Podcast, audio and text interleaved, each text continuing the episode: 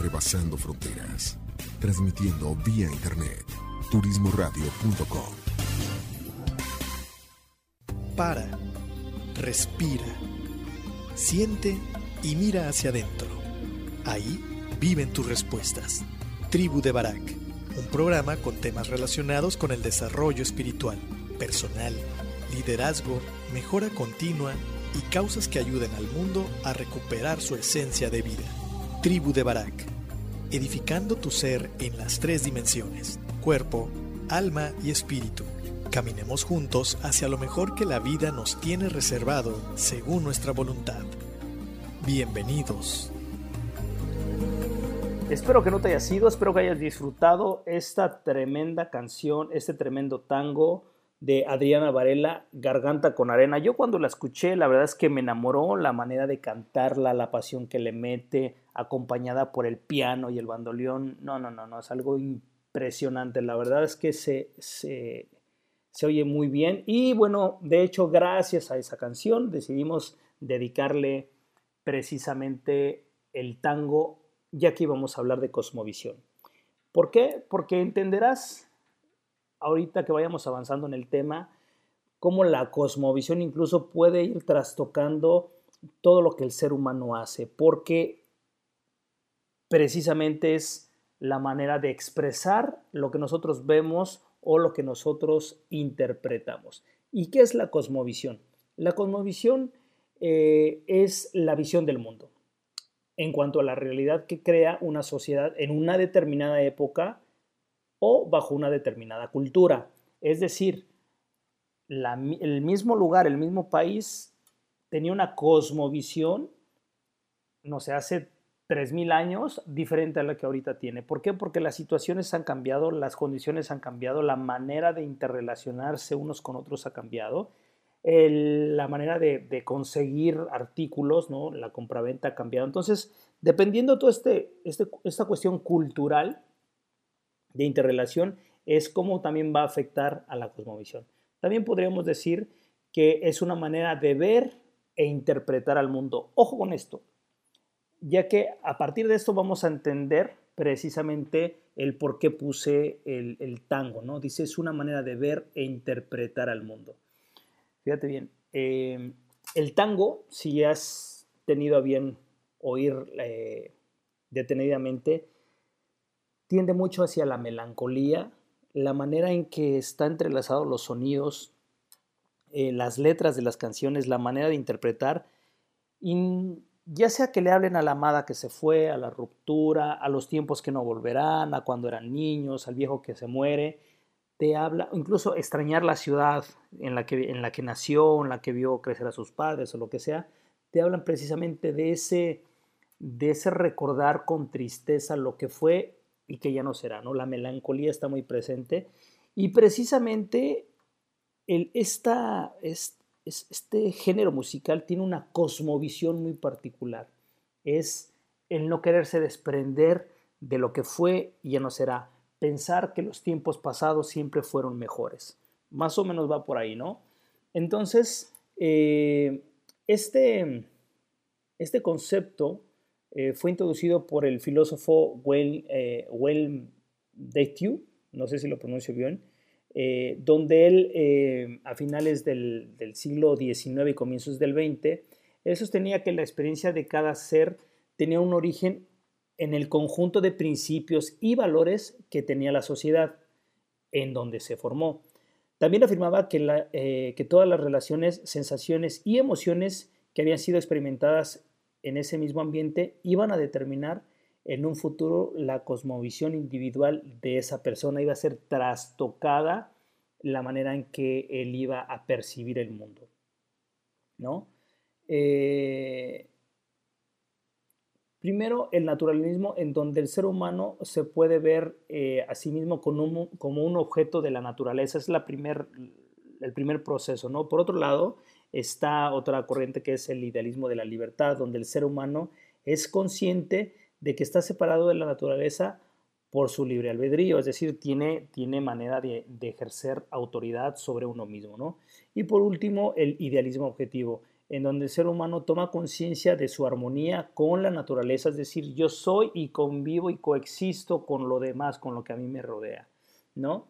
En esta propuesta de cosmovisión por distintas percepciones eh, conceptuales y valoraciones de cada individuo, hace y tiene y tiene sobre su entorno a partir de las cosmovisiones, cada individuo interpreta el contexto en el que está inserto. Es decir, no es realmente lo que está viviendo, es cómo él lo está interpretando. ¿Por qué? Porque tiene una programación que su entorno le fue dada.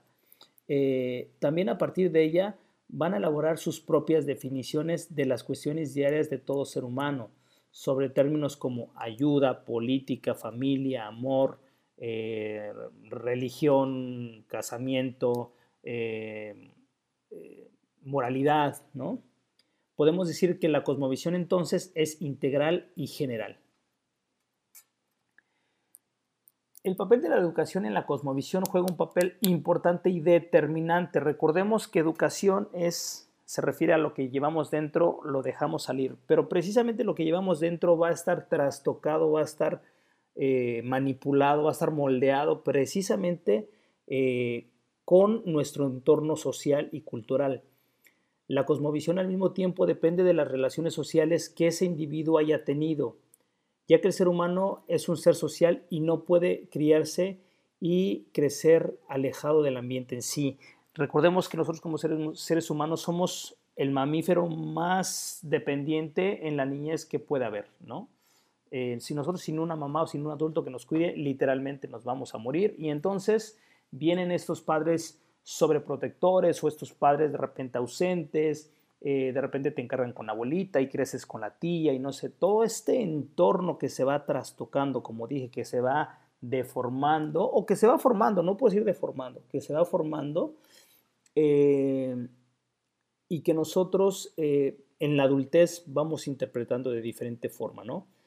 Eh, la educación es una actividad social necesaria e importante en la vida de todo, de todo niño. Se ha comprobado que las personas que viven aisladas, como, es, como en esos casos famosos en donde aparecen que los niños habían perdido en la selva, como el libro de la selva, ¿no? que, que cuenta la leyenda, no desarrollan muchas habilidades y es así como se atrofian por la falta de práctica y aprendizaje. Sus relaciones intrapersonales no pueden ser desarrolladas dado que no tienen con quién ejercerlas, no tienen un modelo que seguir, no ven, no escuchan, no oyen, no tienen a la abuelita que le esté diciendo y contando cómo era de, de niña, no entiende al papá y a la mamá, o no tienen un papá y una mamá que de repente le digan lo que está bien y lo que está mal, según, según que, según su cosmovisión de la vida. Vamos a poner eh, un ejemplo que, se me hace como muy, muy vigente y que seguramente todos hemos hecho, estamos inmersos o hemos visto este ejemplo desde fuera. Quiero decirte que tú y yo estamos de alguna manera eh, metidos en esto y que este ejemplo que voy a poner, tal vez, como dije, eh, tú lo vivas en primera persona, lo vivas de primera mano o te haya tocado eh, observarlo desde lejos, ¿no? Tenemos dos empleados de clase media que fueron educados eh, en la misma ciudad, en diferentes colonias y con diferentes circunstancias en la niñez. Uno fue educado con, por papá y mamá que han sido empleados toda la vida, donde le dijeron que los, que los ricos solamente se aprovechan de los pobres, que el dinero es malo, que, que es, es, preferible eh, aplicar el dicho famoso que es ellos hacen como, como que me pagan y yo hago como que trabajo y si puedo, bueno, pues falto y si puedo, me robo el lápiz. Y entonces voy creando esta cosmovisión de que el mundo es malo, de que los ricos son malos, que yo soy la víctima y que yo tengo que sobrevivir a un mundo adverso que se me ha planteado y donde yo fui nacido. El otro ejemplo es también un empleado, clase media, que fue educado por papá y mamá, también empleados, pero con ganas de crecer, de tener una vida mejor y donde por diferentes razones eh, ellos creen que el mundo es duro pero que siempre hay gente buena, no importando el, estrato socioeconómico, que así como hay ricos malos, hay ricos buenos, donde siempre hay otra oportunidad, donde el optimismo vale la pena y donde el esfuerzo y la honradez te va a llevar a ser mejor persona y tal vez tengan un, dentro de sus valores que el dinero no es lo más importante, que es importante, pero que hay cosas que tienen más valor, como la familia, el cariño, el estar vivo, el agradecer que estás vivo. Y entonces la cosmovisión de estas dos personas van a ser completamente diferentes. ¿Qué va a pasar? Que por alguna razón ellos trabajan en la misma empresa, esta, esta empresa quiebra y los dos se quedan sin trabajo de la noche a la mañana. El empleado número uno que describí, bueno, él casi casi se va a suicidar. ¿Por qué? Pues porque se le acabó el mundo y porque él está comprobando que el mundo es malo y que eh, es muy difícil vivir en este México que está completamente podrido de corrupción y que no hay oportunidades, que la tasa de desempleo está muy alta y que la cosa está imposible. El otro, que también se quedó sin trabajo, entiende que tiene que pasar por un proceso y empieza a echar mano de los recursos que tiene para buscar eh, pronto colocarse, tal vez hacerse independiente, tal vez eh, hablar a la gente con la, que, con la que se ha interrelacionado, sabe que eh, hay maneras, hay muchas y diversas maneras de sacar a su familia adelante, sabe que hay gente buena que le puede ayudar, sabe que lo que, que no, todo, no todo en la vida es fácil, que hay que trabajar, que hay que echarle empeño, pero con fe, ganas y esperanza puede salir adelante. Entonces, tenemos dos cosmovisiones de un mismo suceso, de una misma empresa, de una misma, bueno, no de una misma vida, pero de, una situación. Eh, prácticamente parecida, pero con dos cosmovisiones del mundo completamente diferentes. Y eso no tiene que ver con lo que le pasa al individuo, al individuo o a nosotros como individuos. Tiene que ver cómo nosotros nos paramos ante la vida. Tiene que ver cómo nosotros nos hemos planteado que el mundo es mundo.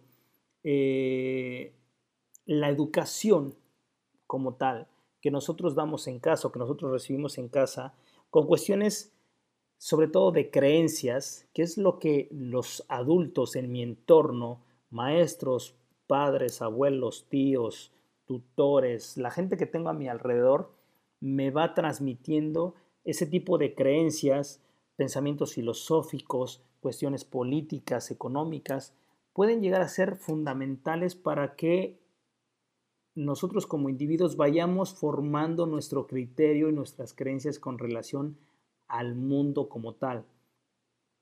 Eh,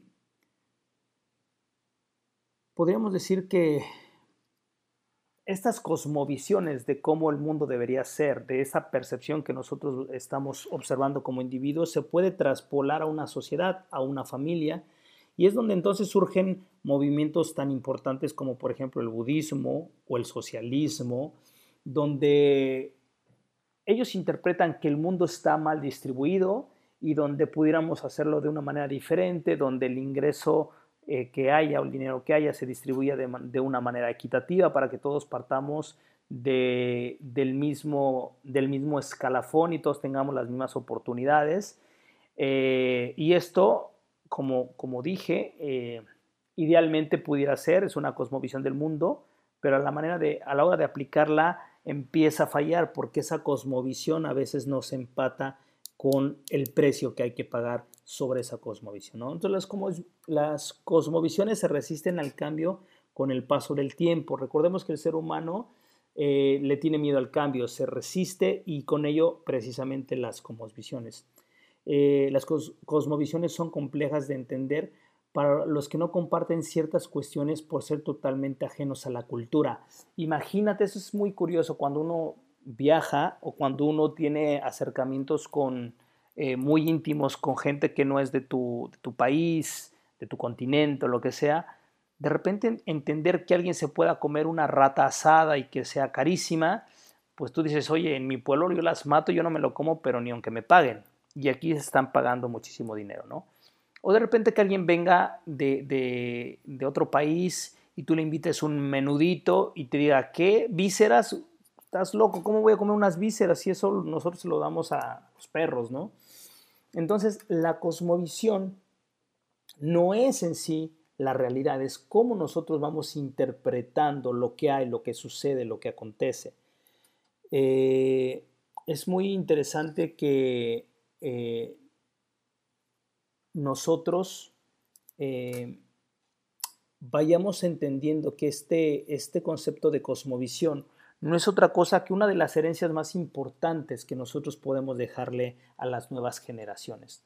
No porque sea la mejor, sino desde tu cosmovisión, sino desde tu planteamiento, entender cuál es la vida, qué es lo importante, cuáles son tu, tu escala de valores, la tuya o la de tu familia, y que tú con plena conciencia decidas encaminar eh, con, con, el ejemplo de cómo quieres que las generaciones que vienen atrás de ti se paren ante el mundo. Eh, el mundo es mundo y hay cosas que no están muy bien, hay cosas que están medios de cabeza, hay cosas que podemos hacer mejor como humanidad, incluso como sociedad, incluso como familias, como padres, como seres humanos. Hay muchas cosas por las que realmente podemos trabajar y mejorar las cosas desde una relación interpersonal con tu pareja, con tus hijos, con tu empleado, con tu jefe. Eh, y hay otras que a partir de acompañar esa cosmovisión con un código de valores éticos y morales bien estructurados, definitivamente podríamos darle la vuelta a situaciones tan complejas como la violencia aquí en México, como, como la desnutrición en lugares de México y del mundo. Es decir, la cosmovisión que tú vayas pasándole a las nuevas generaciones a partir, insisto, de un muy bien seleccionado código de, de principios, de valores y éticos, van a dar la pauta para darle un cambio precisamente a lo que está por venir. Entonces, quería compartirte que, que tú, eh, yo y todos los que estamos eh, eh, aquí reunidos, todos los que me hacen el favor de, prestarme sus oídos durante esta hora, tenemos una cosmovisión seguramente particular ante diferentes circunstancias, ante el mundo, ante el amor, ante diferentes conceptos. Cada uno tiene sus propias ideas y creencias. Y lo interesante de esto es darnos cuenta que el mundo no es como nosotros lo percibimos. El mundo es interpretado por nosotros de alguna manera y tal vez haya, haya algo en esa interpretación del mundo que puedas darle vuelta, que puedas mejorar, que puedas ajustar y saber que no necesariamente como tú ves las cosas son, son realmente como son. Solamente es tu interpretación, es tu, la parte de tu historia, es tu visión sesgada, que tú tienes solamente un ángulo y tal vez haya que moverse hacia diferentes lados para tener un ángulo diferente y tu cosmovisión se amplíe, cambie, se ajuste y tenga que ser eh, modelada, por así decirlo. Espero que haya sido de tu agrado, que haya sido interesante la charla que tuvimos el día de hoy de esto que hemos llamado cosmovisión y obviamente queda un poco relacionada con la parte de, la perfección, que es un una cosmovisión muy particular que vivimos en nuestros días y que a veces, eh, si tú eres de esos amigos perfeccionistas, eh, tal vez puedas ajustar la, la, cosmovisión. No sé si haya una segunda vida, lo que sí sé que hay esta y que hay que vivirla lo mejor posible, eh, agobiándonos lo menos posible, que haya tranquilidad, que haya paz, que haya quietud y el mundo es mundo, la vida es vida y situaciones, problemas, pues siempre habrá. La diferencia, la gran diferencia es cómo nosotros interpretamos, valoramos esas situaciones y a través de una cosmovisión tal vez más ajustada, tal vez más enfocada a la tranquilidad, podamos darle la vuelta. Bien, pues yo me despido. Quiero, no sin antes, invitarte a que escuches los programas en la plataforma de soundcloud.com. Búscanos como Luna-Medio Nueva. Ahí vas a encontrar todos los programas. Tenemos, eh, creo que casi 200 programas, algo así. Y bueno, estamos ya por terminar este 2019 con 48 programas, 49, tal vez lleguemos a los 50 antes de que termine el año. Ojalá que así sea, que no se nos, que no se nos pase algo y que no podamos tener programa. Eh, invitarte a que formes parte de las redes sociales, búscanos como arroba la tribu de Barak en Facebook, en Instagram y también puedes oír los podcasts en Spotify, en Google Play y en iTunes. Ahí estamos para servirte como la tribu de Barak. Y bueno, vamos a dejarte con esta última canción. Seguramente, o tal vez, no seguramente, tal vez la hayas escuchado, se llama Historia de un Amor. A mí esta canción me fascina, pero en esta versión tango, pues la verdad que me encantó. Te la quiero compartir, ojalá te guste mucho. Y em, mi nombre es César Alemán, tu servidor amigo. Nos vemos pronto. Que tengas un excelente fin de semana. Nos vemos por acá muy, muy pronto, si Dios quiere, de aquí a ocho días. Piensa en tu cuerpo como el vehículo, tu alma como el volante, tu espíritu como el motor y la mente, tus pensamientos como el conductor de tu vida. En la tribu de Barak observaremos y edificaremos el vehículo, poniendo al conductor al volante, utilizando el motor en favor de la vida y el bienestar. Todos los viernes, 10 de la mañana, por turismoradio.com. Haciendo check-in en tu vida. turismoradio.com